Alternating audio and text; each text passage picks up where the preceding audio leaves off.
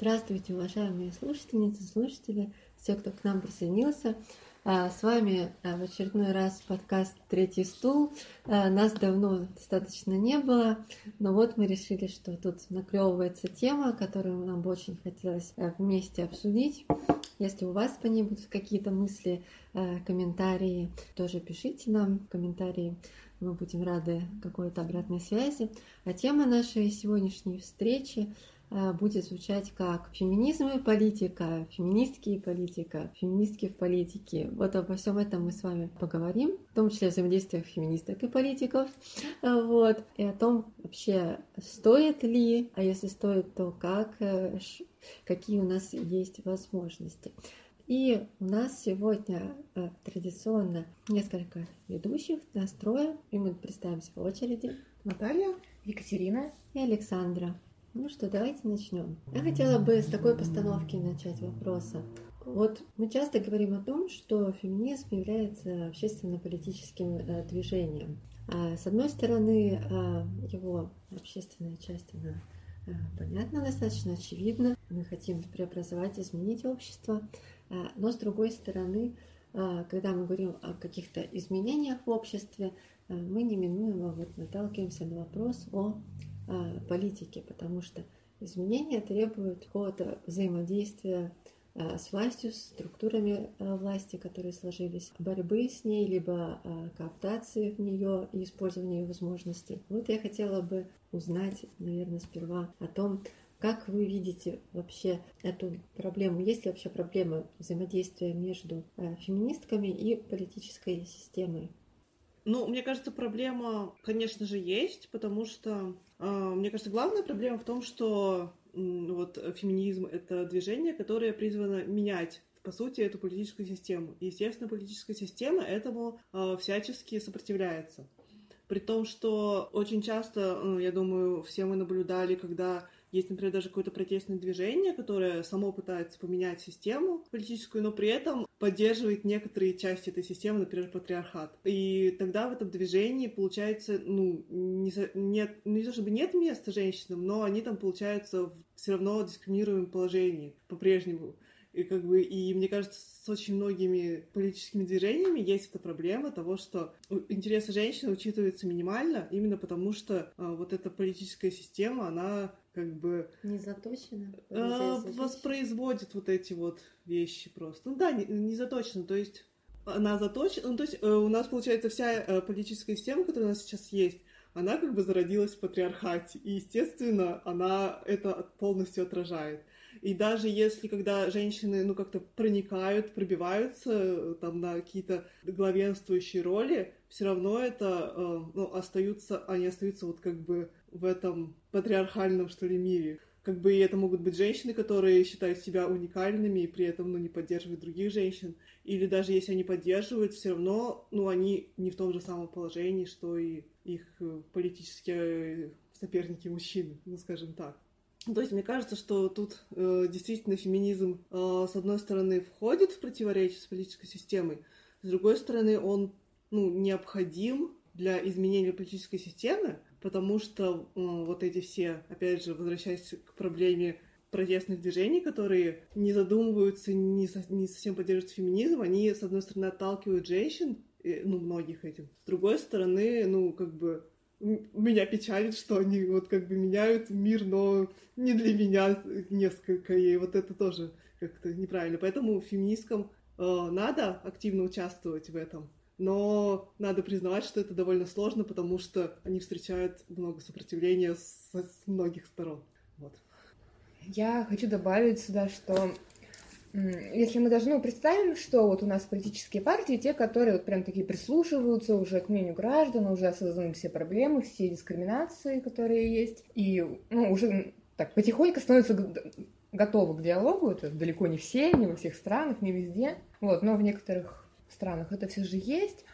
А тут еще возникает вторая проблема, что получается, что феминистки, у них гораздо меньше ресурсов, опять же, меньше веса, чем у политических партий от государства, которое, поэтому получается это такой очень-очень неравный диалог и ну, очень неравные позиции. Если бы а, это было как-то немножко по-другому силы распределены, то диалог был бы более эффективным.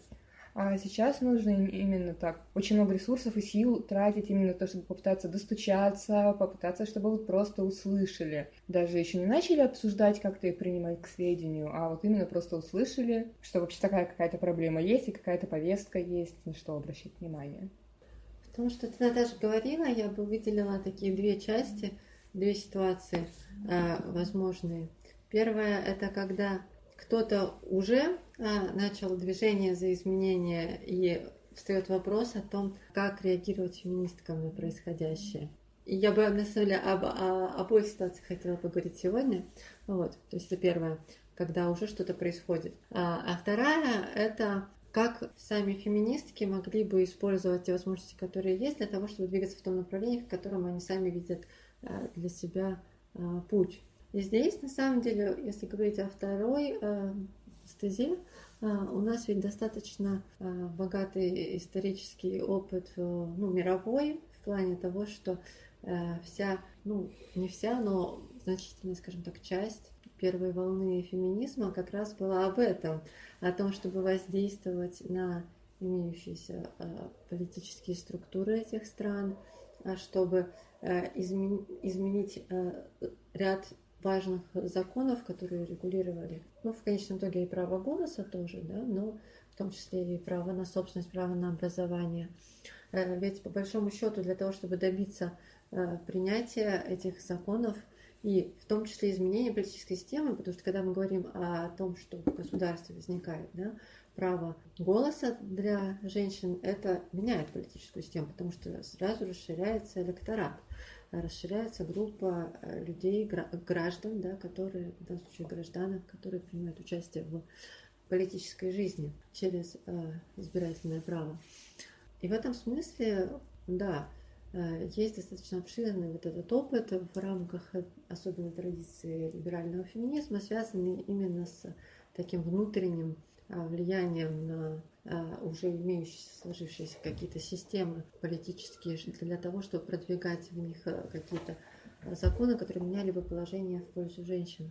С другой стороны, есть и другая традиция в истории у нас участие женщин и феминистских организаций, которые не всегда себя даже так называли, но по сути являлись по своей повестке, в движениях различных, направленных на коренные изменения политических систем в различных обществах, Прежде всего я говорю, конечно, здесь о женских организациях различных, которые вовлекались в а, социалистические преобразования в разных странах.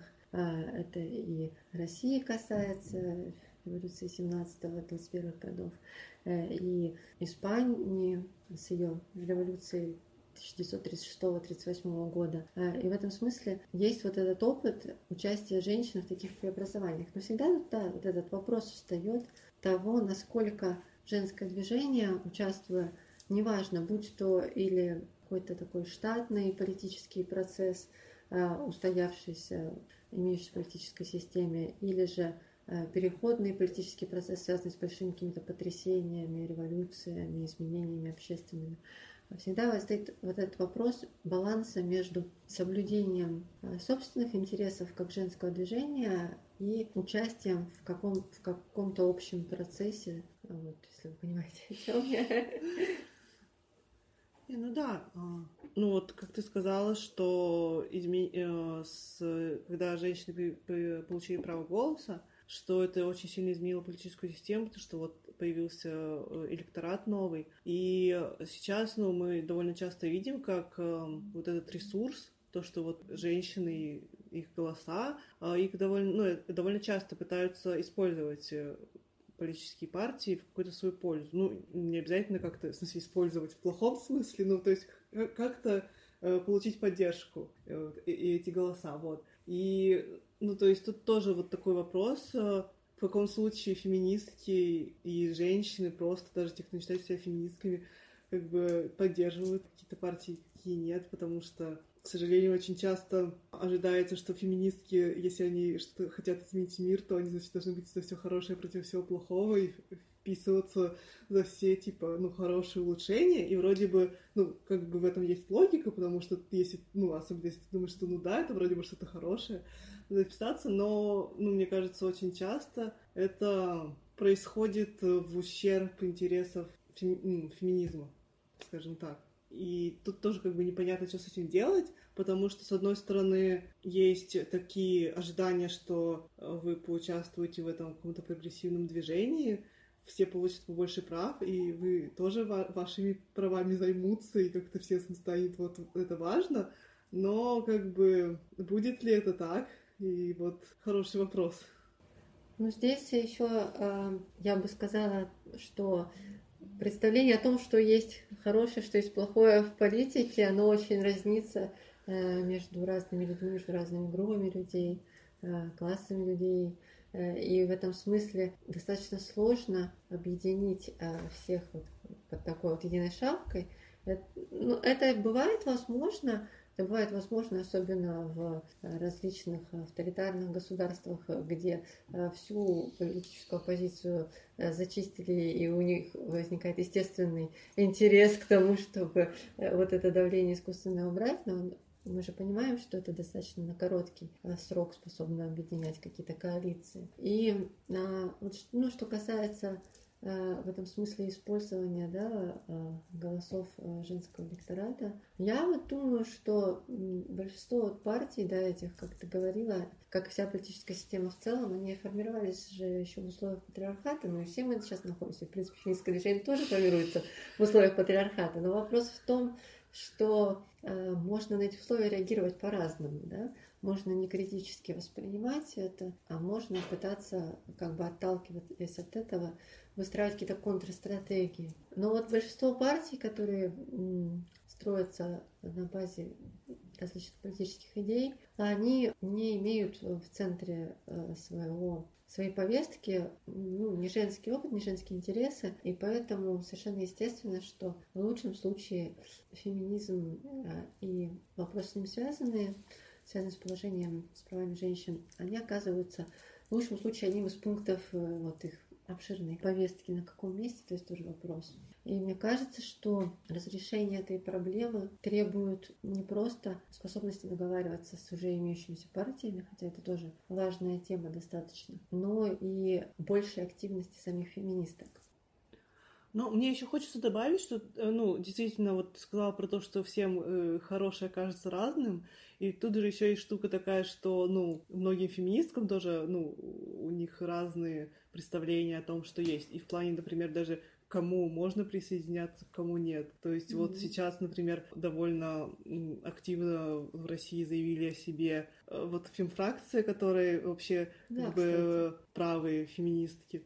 И как бы, ну то есть это... Праволиберальные Ну такие. да, скорее так. Вот, то есть э, у нас есть, э, например, ну, мне кажется, довольно много либеральных феминисток, которые, ну, у которых свои представления о том, как что должно выглядеть. Или, например, э, левые феминистки. Ну, и мне кажется, что тут даже между собой сложно определиться, как бы в какую сторону тянуть и к кому, например, можно присоединяться. Вот. И мне кажется, к чему я веду, что да, феминисткам надо быть активнее, но как бы тоже все феминистки, они, ну, кроме феминизма, у них есть еще какие-то представления о правильном, неправильном, и тут тоже получается активность, возможно, даже в разные какие-то стороны. И, в принципе, получается, что сейчас уже, ну, я думаю, что вот даже у нас в России видно, что, в принципе, все э, части политического спектра э, как бы уже понимают важность феминизма, потому что, мне кажется, еще, ну, я не знаю, 5, но 10 лет точно назад это как бы было прям вообще на затвор какая-то фемповестка, что это, зачем это сейчас, как бы все признают, что это важно, чтобы привлекать женщин, особенно феминисток, потому что феминистки как бы чаще всего довольно политически активные женщины, но при, и, и, и все как бы пытаются их к себе как бы заманить, но э, тут, да, такие вопросы, как бы, кто может больше дать, скажем так, феминистскому движению из всего этого. А, мне кажется, еще такая есть проблема, то, что а, не очень понятно, насколько, ну, вот, повестка этих партий, вот, что они именно будут делать, их мнение по всем вопросам, ну, даже по тем, которые они ну, говорят, что они будут за эти вот вопросы возьмутся, не очень понятно, что именно, как они будут делать. Ну, очень много такой вот, ну, двусмысленности, таких вот неявных. Обещаний? Ну да, да, можно сказать, что вот обещаний, а даже, ну, потому что потом не, не помо... ну, невозможно быть, выполнили они, выполнили они это обещание или нет. Или они вообще абсолютно этим не занимаются, или, может быть, они как-то занимаются, мы не замечаем. То есть это какое-то очень... У них там закрытое такое ощущение, что сообщество, и очень сложно проследить, в общем, что именно они делают, со стороны может показаться, что, в общем-то, ничего они не ну, делают. Мне кажется, это еще такая проблема, что очень многих этих политических сил довольно мало, на самом деле, реальных сил здесь, ну, если ну, это, да. это не единая Россия, как бы. И поэтому обещать они могут все что угодно, но мы все понимаем, что, как бы, фактически, ну, сделать они при всем даже желании, ну, многое не могут. И поэтому все такие, ну, ладно, как бы, зато пообещали. И, как бы, что мы тут проверим, если они говорят, что, ну, когда-нибудь в прекрасной России будущего, вот мы так сделаем.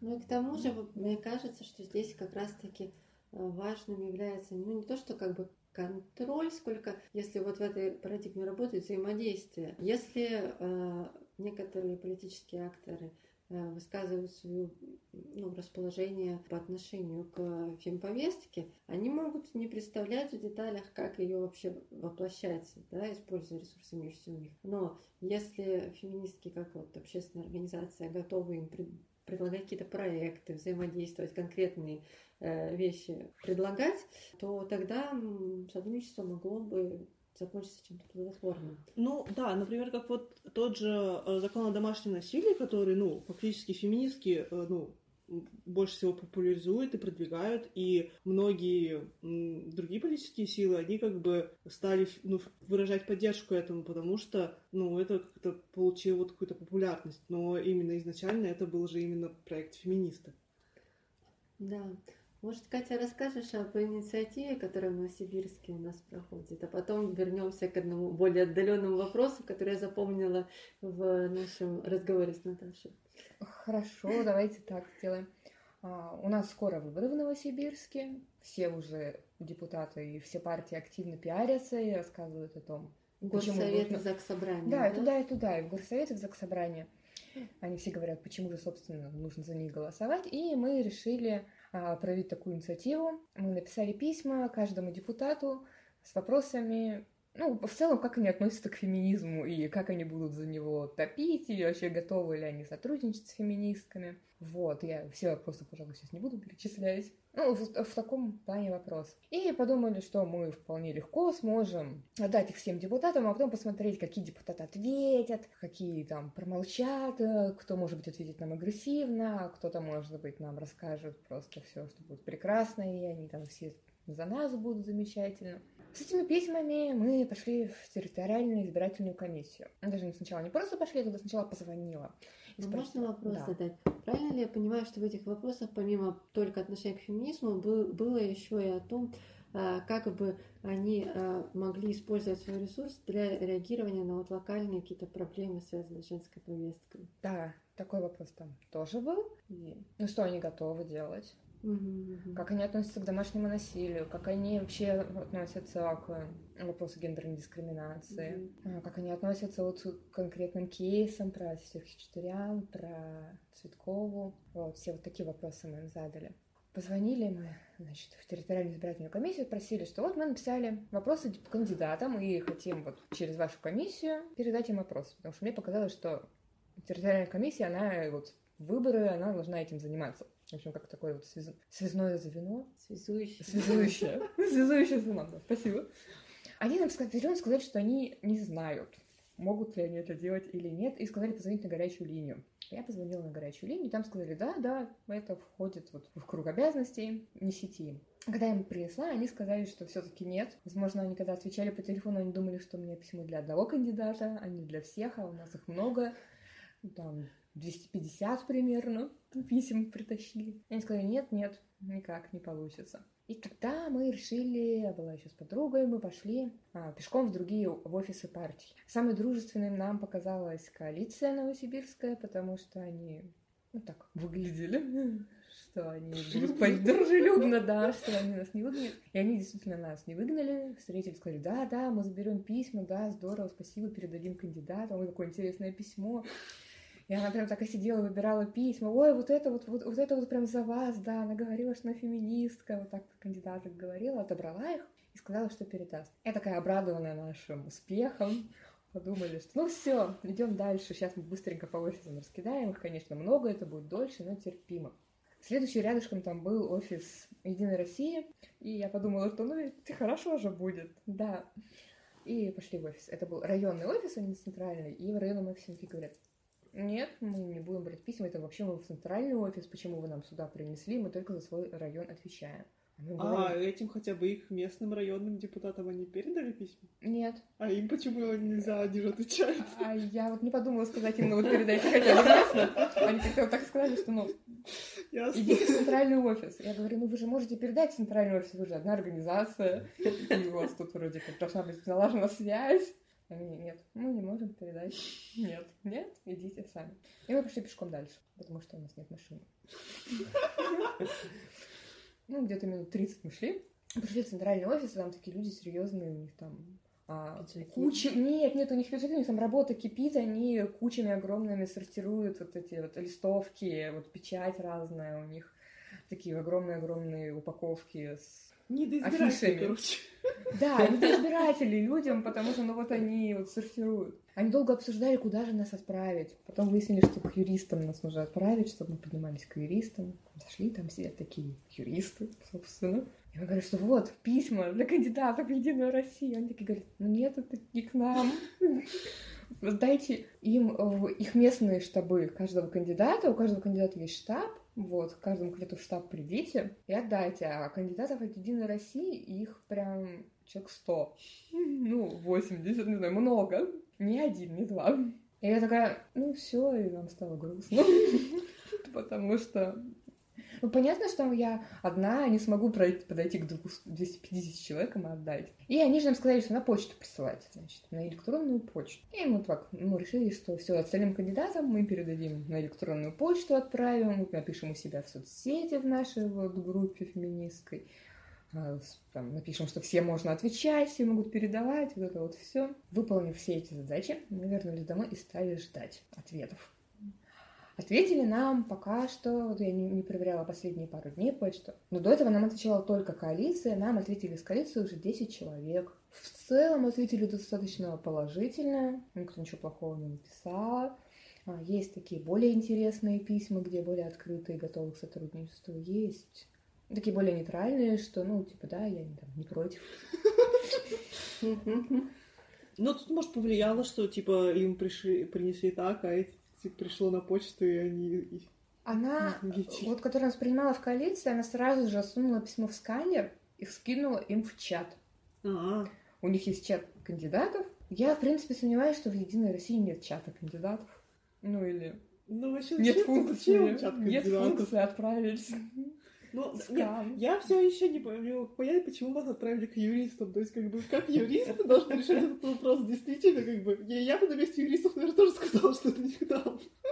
Хотя я не знаю, как у них все устроено, но это действительно странно. У них, получается, нет того человека, который вот сидит и готов принимать любую избирательницу, избирателя, и прям ждут такие, здравствуйте, спасибо, что вы пришли, да, вот, давайте поговорим, вот у нас кандидаты, как вы будете налаживать взаимоотношения, взаимодействовать, типа вот ну, да. хочется, чтобы mm-hmm. вот эта именно заинтересованность была, а такое ощущение, отношение, что пусть кандидаты, пожалуйста, к нам, вот, точнее, избиратели к нам, пожалуйста, не лезут, вообще никаких вопросов не задают, пожалуйста, и вот где-нибудь подальше там ходят, не, ну понятно, кто больше заинтересован в, в взаимодействии с избирателями. На самом деле в этом плане, конечно, интересно, как еще ну, в других партиях организованы. Заинтересованы ли они, или они так же. Мне теперь тоже интересно. Вообще у нас до выборов еще есть время. В принципе, можно попробовать. Не сходить ли к ним штабы? Угу. Можно, кстати, как-нибудь? Как-нибудь, но это же специально нужно. Ну, можно попробовать, на самом ну, деле. По крайней мере, да. Вот, в любом случае, мне кажется, в этой истории интересно, что то, что новосибирская феминистская группа проявилась это как такие активные избирательницы, э, сформировали, получается, вопросы да, к кандидатам. И это позволяет на самом деле достаточно важные вещи сделать. То есть, во-первых, озвучить э, саму феминистскую повестку вот в ситуации, когда, в принципе, все говорят о выборах, все говорят о каких-то э, предвыборных вопросах, проблемах, э, и э, все, что озвучивается в, в этой среде, в это время, оно привлекает внимание, есть шансы на то, что это как-то отразится на ближайшей деятельности возможной тех, кто окажется в том же горсовете.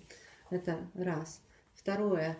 Те кандидаты, которые уже пообещали ну, какую-то поддержку, содействие, хотя бы признали важность тех проблем, о которых мы говорим, это, это большой тоже ресурс для феминистского движения в плане того, что теперь мы можем говорить, да, что вот посмотрите, даже такие вот э, серьезные люди, как кандидаты в горсовет, признают, что то, о чем мы говорим, вообще говоря, реальная проблема, и что с этим нужно как-то бороться, что-то делать. Вот. Для некоторых людей это может послужить вот аргументом. А, вот. Ну и, наконец, а, чем черт не шутит, может, кто-то из них и пройдет и удастся наладить эту взаимосвязь. В этом смысле, мне кажется, это такой позитивный весьма а, опыт выступления именно как группы активных избирательниц. Насколько я понимаю, этот опыт уже отчасти копируется кем-то в других регионах. Я да, томские активистки написали у себя в телеграм-канале, они написали, а вопросы для своих тоже вот кандидаток, просили их ответить, им, кажется, даже уже ответили. По-моему, да, по-моему, ответили. Тоже на эти вопросы, что тоже вот в какой-то степени есть заинтересованность. На самом деле в этом плане, э, мне кажется, вот правда, это очень хорошая идея, ну, хотя бы задавать вопросы вот эти, чтобы, во-первых, демонстрировать э, кандидатам, что вот да, вот такой интерес есть, и это дает шанс, что эти кандидаты а, включат, возможно, в свою повестку, да, может быть, это будет не центр, как бы, всей их деятельности, но само включение ну, каких-то пунктов фем-повестки а, в повестку кандидата, ну, и политика, это всегда очень полезно, как, э, ну, правильно Саша сказала, что чтобы это говорить, что ну вот, у других людей, у них вот уже, она тоже есть повестки, то есть это как-то больше вводит э, фем-повестку в мейнстрим, и это всегда хорошо, то есть и другие тоже будут смотреть и думать, ну, может быть, нам тоже надо включить, чтобы было. И это будет больше нормализоваться, и больше будет людей думать, что это правильные штуки. Мне кажется, что это то есть, такой интересный вариант того, как феминистские организации, будучи общественно-политическими да, э, силами, э, и как группы активных избирателей смогут влиять на ну, вот, политическую систему в рамках вот того, что есть э, как сейчас, да, что называется. Я, я тут вспомнила одну историю. Может быть, помните, а, ну, наверняка, в прошлом году достаточно активно обсуждался как раз э, вопрос принятия закона о домашнем насилии. И казалось, что вот-вот он уже будет э, принят к концу года. И тем не менее, до сих пор ВОЗ и ныне там. Сначала прошла конституционная реформа, э, сейчас там законопроект о реформе семейного кодекса обсуждается. Э, и э, такое ощущение, что э, законопроект о профилактике домашнего насилия, он немножко где-то вот в загоне находится, что ли. Не на первом месте повестки. У меня в связи с этим вспоминается такая история, что, с одной стороны, да, действительно, в прошлом году мы достаточно активно выступали в поддержку закона, проводили много различных мероприятий. Но не только феминистки занимались этой деятельностью. А в том числе э, были э, силы, которые агитировали против этого закона. И достаточно известный есть факт, что им удалось э, использовать свои мобилизационные структуры для того, чтобы написать множество обращений в Госдуму против принятия этого проекта. Э, вроде как в результате даже какие-то поправки внесли, которые это все несколько подухудшили. Но это я к, к чему рассказываю? К тому, что здесь мы видим, врага тоже нужно учиться, мы видим на лицо а, тот факт, да, что тоже, в общем-то, не самая большая группа, но активно организованная, знающая, как можно воздействовать на имеющиеся рычаги, написала кучу писем, и э, я не знаю действительно, насколько это повлияло на, на откладывание данного законопроекта или еще на что-то. Но тем не менее, э, на это обратили внимание, это обсуждалось на заседании, в том числе представительных органов. Э, вот. в этом смысле можно было бы тоже использовать, наверное, такие механизмы. Но мне кажется, что тогда было довольно много призывов, я видела из ряда, вот пишите тоже обращение в Госдуму, и, ну, тоже я, мне сложно судить, сколько людей про это написали, и мне кажется, это там же вот нельзя копировать текст, надо вручную набирать, или это... Ну, на сайте Госдумы, да, да есть там такая есть. фишка. Вот, видимо, чтобы вот не копировали люди, а от сердца писали сами. Ну, и как бы ну, то есть я видела много призывов, и я знаю довольно, ну, много феминисток и писали. То есть, опять же, непонятно, насколько это повлияло, учитывая, как бы, работу Госдумы, но мне кажется, что это действительно, ну, сейчас уже все чаще и чаще используется, или, например, как э, Юлия, э, Юлия Цветкова, очень много людей, ну, феминисток в первую очередь, писали обращения в прокуратуру по поводу того, mm-hmm. что надо там и до расследователей, в общем, со всякими обращениями. И что ей даже сказали, что ну вот ваши друзья тут просто завалили нас письмами, что как бы, потому что, ну, реально очень много людей собралось и как бы это сделало, и это действительно здорово, что это хоть как-то влияет. Да, насколько я знаю, что депутатам, которые там принимают различные решения по законам, им гораздо проще сказать, сделать отсылку к тому, что вот принесли нам кучу обращений, кучу писем, чем сказать, что, ну вот знаете, очень много вот в Твиттере пишут, что закон ну, нужен. Да, то есть как бы э, они там, может, в Твиттере-то тоже сидят, но э, это им довольно легко игнорировать, то есть э, там, не знаю, хэштеги, это тоже все хорошо для того, чтобы повышать осведомленность других людей, но мне кажется, очень важно и, опять же, я не хочу там делать какие-то вы, вы, выпады в сторону там петиции никому не нужны, ну, мы это уже как-то обсуждали. Да, Но, как бы, надо, мне кажется, важно помнить, что вот эти массовые обращения, они прям, ну, могут хоть как-то, ну, хоть что-то сделать. И, mm-hmm. хотя, и хотя бы они могут как-то контрвоздействовать на вот то, когда всякие странные люди пытаются, наоборот, задавить какую-либо феминистскую деятельность. Да, я просто вспомнила, что ну, в разных странах в разное время, но тем не менее в течение 20 века э, в большинстве стран так или иначе э, женщины получили избирательное право. Э, это, конечно, очень сильно расширило электоральную базу, но не так сильно изменило политическую систему, как могло показаться на тот момент. Характер и направленность принимаемых законов от самого этого акта самого по себе не, не то чтобы резко изменил свой вектор в какую-то сторону. И э, почему так происходит? На мой взгляд, здесь важную роль играет вопрос о том, что избирательное право и политические права сами по себе, они являются некоторым таким потенциалом, который может э, реализоваться, может дремать, может реализоваться в разной степени самый как бы такой простой э, первичное что какое-то состояние, это когда женщины не организованы в целом и являются просто э, рядовыми избирательницами, которые даже не артикулируют свои собственные женские интересы или не считают, что они могут какое-то отражение в политике найти. Вот.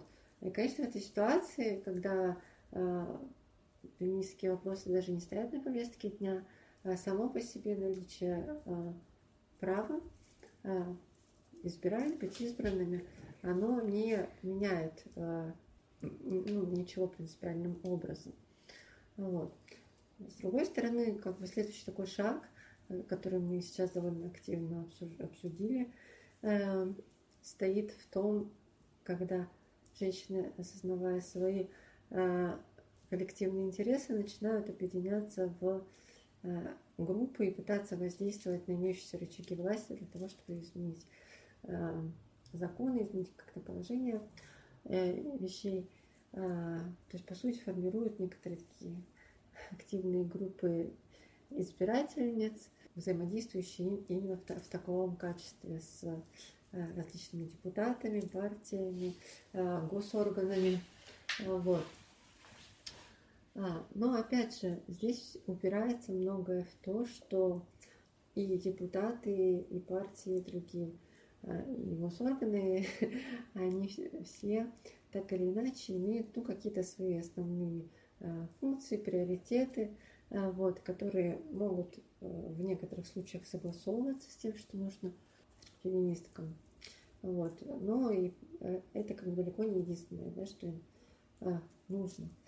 Поэтому часто мы сталкиваемся вот с этой самой ситуацией, что э, либо а, не доходит а, дело до тех изменений, которые необходимы женщинам, либо если они доходят, то реализация их, она ну, преследует немножко другие цели. Вот если вот рассмотреть опыт, может быть, так, Советского Союза, да, достаточно здесь живописный, мы как-то раз тоже об этом говорили здесь, на третьем стуле, что, с одной стороны, действительно, после революции произошла обширная эмансипация женщин, но с другой стороны, это все было подчинено не освобождению женщины как самой цели некоторой, а задачам социалистического строительства, освобождения там, половины рабочей силы из-под гнета какого-то домашнего а, труда, а, обеспечения воспроизводства там, рабочей силы для социалистического государства и так далее. Соответственно, в очередной раз, когда вот это происходит по таким соусам, мы наблюдаем ситуацию, что женщина оказывается не субъектом, а объектом политики. Вот что я хотела сказать. И в каком-то смысле а, у нас а, возникает ситуация торга, да, а, что мы торгуем своей поддержкой за нашу поддержку и ищем, как бы продать нашу поддержку подороже. Вот. Э, но, э, но не мы э, будем решать, как именно будут осуществляться вот эти цели, которые мы надеемся, что за нас проведет жизнь какой-то политик. Понимаете, о чем я? Ну, то есть, что да, мы не можем как бы это контролировать, по сути, если власть не у нас в руках.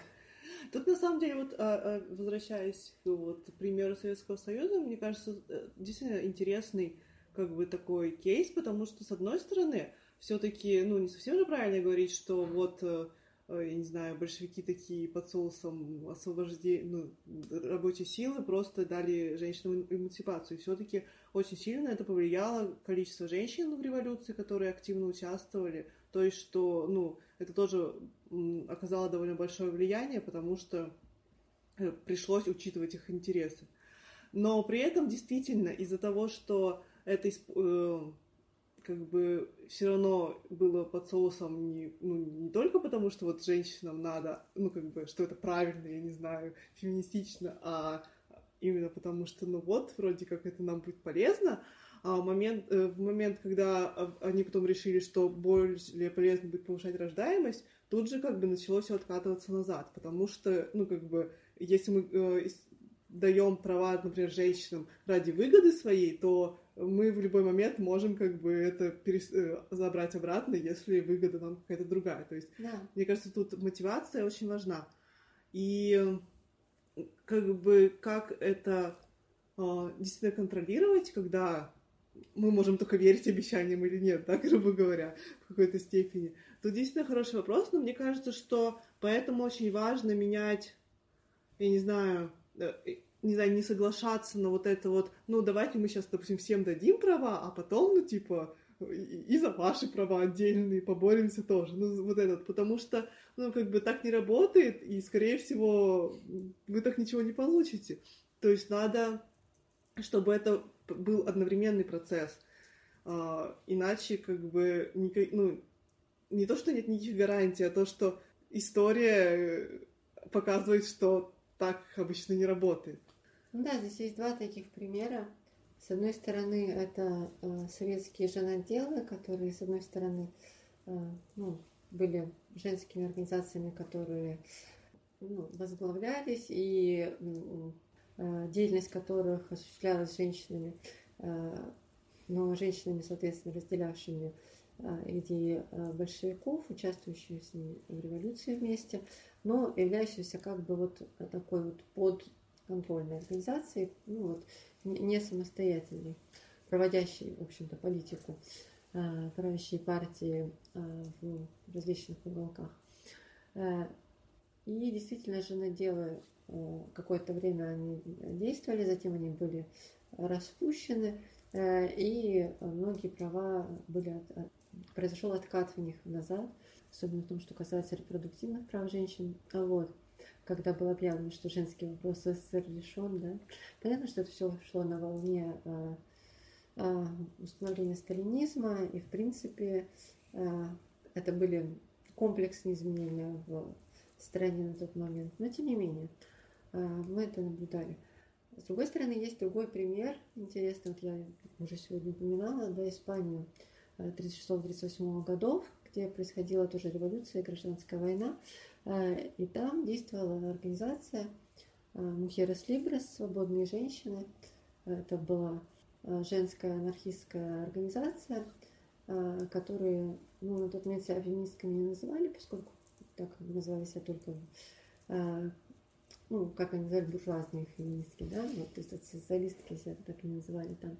Но по факту они также выступали за освобождение женщин, причем они что, интересно, то что они настаивали на необходимости автономной женской организации от, от революционной организации, которая была как бы общей. Даже тогда, когда их пытались разоружить, а они воевали с оружием на фронте против ну, войск Франку, фашистов фактически, Э, вот. Э, даже когда их попытались разоружить свои собственные вот, товарищи мужского пола, они отказались от этого, сохранили независимость. И это им позволяло действительно э, диктовать э, свою э, волю в движении, отстаивать э, свои интересы, отстаивать важность э, женской повестки в революции, э, поскольку у них э, были определенные силы, и с ними приходилось считаться. Поэтому мне кажется, что здесь а, ключом как раз может быть вопрос а, организованности и силы самого женского движения а, для того, чтобы на эти проблемы как-то отвечать. Да. Ты что-то хотела сказать? Просто я, я уже сегодня давно говорю. Тогда я завершу, наверное, свою мысль. Когда я говорила о том, что феминисткам нужно быть активней в вопросах политики, и ты возразила мне, Наташа, о том, что феминистки разделяют разные политические взгляды, поэтому если начнут быть активнее, они просто начнут активнее тянуть одеяло э, в свою сторону, и ничего из этого не получится. Вот. Я имела в виду немножко другое. Э, я имела в виду, что э, действительно определиться в вопросе о том, кого нужно там поддерживать феминисткам, левых там, или правых, или еще кого-то, ну, как право там либералов. Да? Э, это вопрос зачастую сложный, потому что э, по каким-то вопросам есть совпадение интересов, по каким-то нет, и это постоянно приводит к различным спорам. Но мое личное убеждение состоит в том, что феминистки способны выступить как самостоятельная политическая сила, сформировать свою феминистскую женскую партию, которая э, сможет э, центрировать э, вопросы преобразований общественных вокруг вот как раз-таки женских интересов, женского опыта, женской повестки. Потому что, ну, ведь наша теория, она имеет потенциал к такому коренному, широкому изменению общества. И есть определенные вещи, которые укладываются в рамки реформы, есть определенные вещи, которые укладываются в понятие революции. Но тем не менее, а, если женщина покажется способна выступать как самостоятельная политическая э, сила, а, опять же, мы не знаем, как бы, как, какое количество э, людей окажется за этой силой, вот. но это даст хотя бы шанс на то, что э, будь то Э, ситуация поступательного какого-то развития в рамках стабильной политической системы, э, или будь то какие-то трансформации э, коренные, которые могут происходить, в общем-то, в любое время, но мы будем иметь шанс на то, что будет какая-то сила, которая будет ставить вопросы прав интересов женщин на первое место. Вот о чем я хотела сказать. Ну да, нет, вот как бы я согласна со всем этим, но вот возвращаясь к тому, что у всех э, феминисток разные интересы, все равно есть э, такая, опять же, проблема, что ну, у многих феминисток, ну, они занимаются не только феминизмом, скажем так, у них много других политических интересов.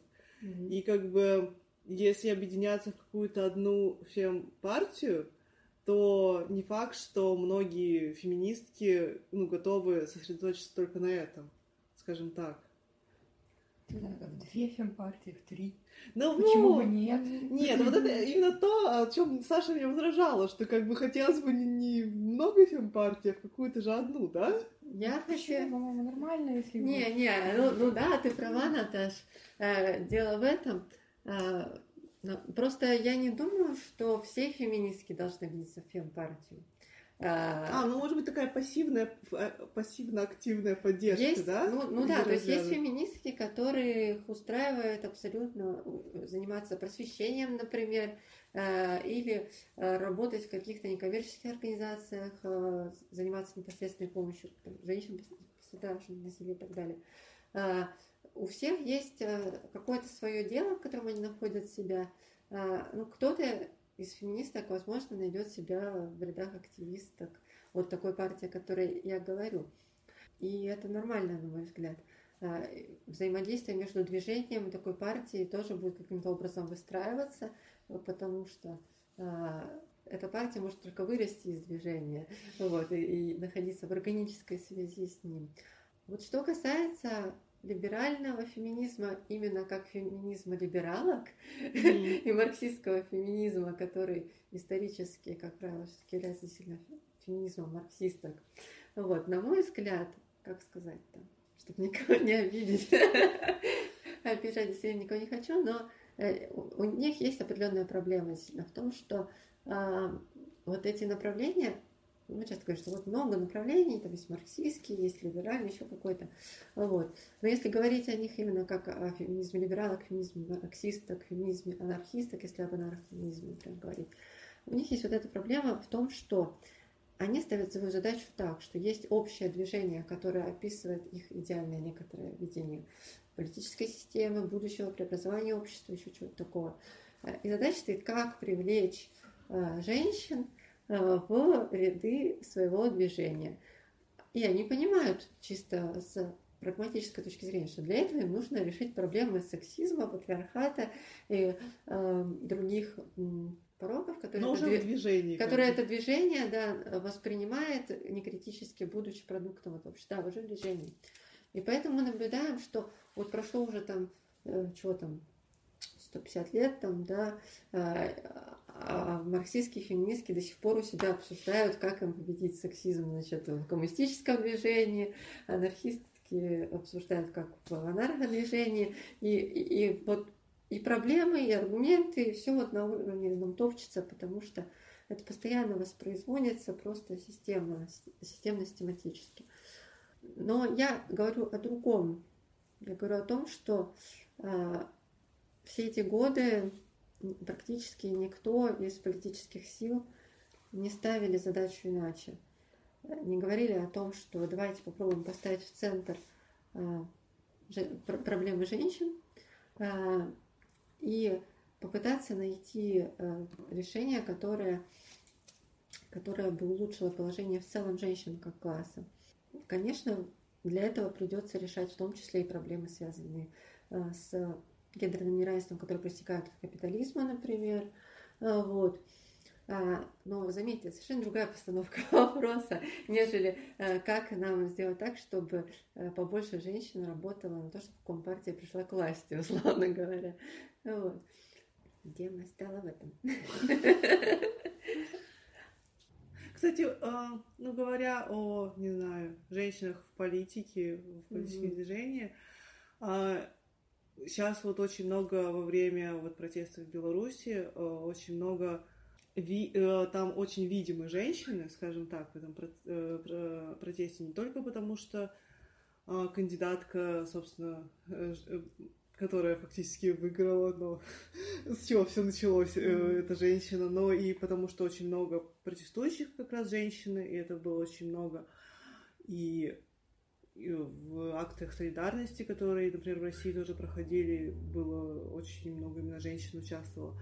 Ну, такой появляется, что ли, дискурс про то, что это вот э, такое женское лицо протеста. И, ну, мне попадалось это много где. И я не знаю, как я к этому отношусь, потому что оно выглядит как-то немного, я не знаю, романтизировано, что посмотрите, какие прекрасные девушки, вот они. То есть, когда это мужское лицо протеста, никто там, э, ну, не говорит, ой, ничего себе, мужики. А тут такое, типа, хотя, ну, то есть, и, с одной стороны, мне это кажется каким-то несправедливым, потому что женщины постоянно участвуют в всех этих движениях, ну, как бы не то, чтобы они вот первый раз такие вышли. Ну, не знаю, это какое-то странное. С одной стороны, действительно здорово, что как-то, не знаю, признается вклад женщин а не как обычно. С другой стороны, вот это то, что какое-то такое... А вот посмотрите на наших нежных девушек. Это действительно странно. Мне кажется, тут играет роль контраст, который присутствует с тем, что не только с тем, что Лукашенко мужчина, но и с тем, что он допускал определенные весьма сексистские высказывания, в том числе говоря о том, что у Беларуси не может быть президентки, ну, немножко другими словами говорил, но тем не менее суть сводилась к этому. Вот. И поэтому, мне кажется, отчасти то, что мы видим, с одной стороны, что в первых лицах оппозиции, будь то Светлана Тихановская, да, выступившая в качестве кандидатки президентки, э, будь то женщины из ее штаба, очень видимые, да, Мария Колесникова, там, Вероника. Э, и это, конечно, бросается в глаза, что вот, э, в первых лицах идут э, женщины в такой стране, где казалось, что политика абсолютно сосредоточена вот в таком э, маскулинном поле э, дела, и поэтому многие говорят, что да, да, вот есть пробуждение куда то счет. И я тоже, да, действительно, несколько... То есть, с одной стороны, я понимаю, что это шаг вперед такой, ну, ощутимый, важный в данном локальном контексте. С другой стороны, я бы не стала его сильно переоценивать, потому что все-таки я не вижу за этим какой-то организованной силы, именно которая организовывает женщин как женщина Беларуси, которая впоследствии может, если белорусам удастся Э, добиться победы, э, которая сможет провести интересы женщин дальше, э, ну, воплотить их в новой какой-то политической системе, используя ее возможности. Вот. Хотя не исключено, что это движение, зародившись стихийно, сможет оформиться в такую силу, я не знаю. Но пока я посылок особо к этому не вижу. Тогда мы, наверное, завершаем. Да, вот пожелаем Э, всем нашим слушателям и слушательницам хорошего дня, хорошего будущего, э, хорошего всего. Вот, мы надеемся, что э, наш сегодняшний выпуск был вам интересен. Если у вас есть какие-то мысли, вы хотите, может быть, ответить кому-то из ведущих, у вас есть какие-то важные аргументы, что что не прозвучало, или какие-то темы, на которые навеяло наше сегодняшнее обсуждение вам, можете их писать в комментарии, и мы а, постараемся, может быть, как-то отреагировать, может быть, осветить в каком-то следующем выпуске. Надеемся, что э, он... Э, надо почаще собираться. Да, надо почаще собираться. Вот, надеюсь, что это поспособствует поиску вот как раз тем. И спасибо, что были с нами. Пока. Пока-пока. Пока-пока.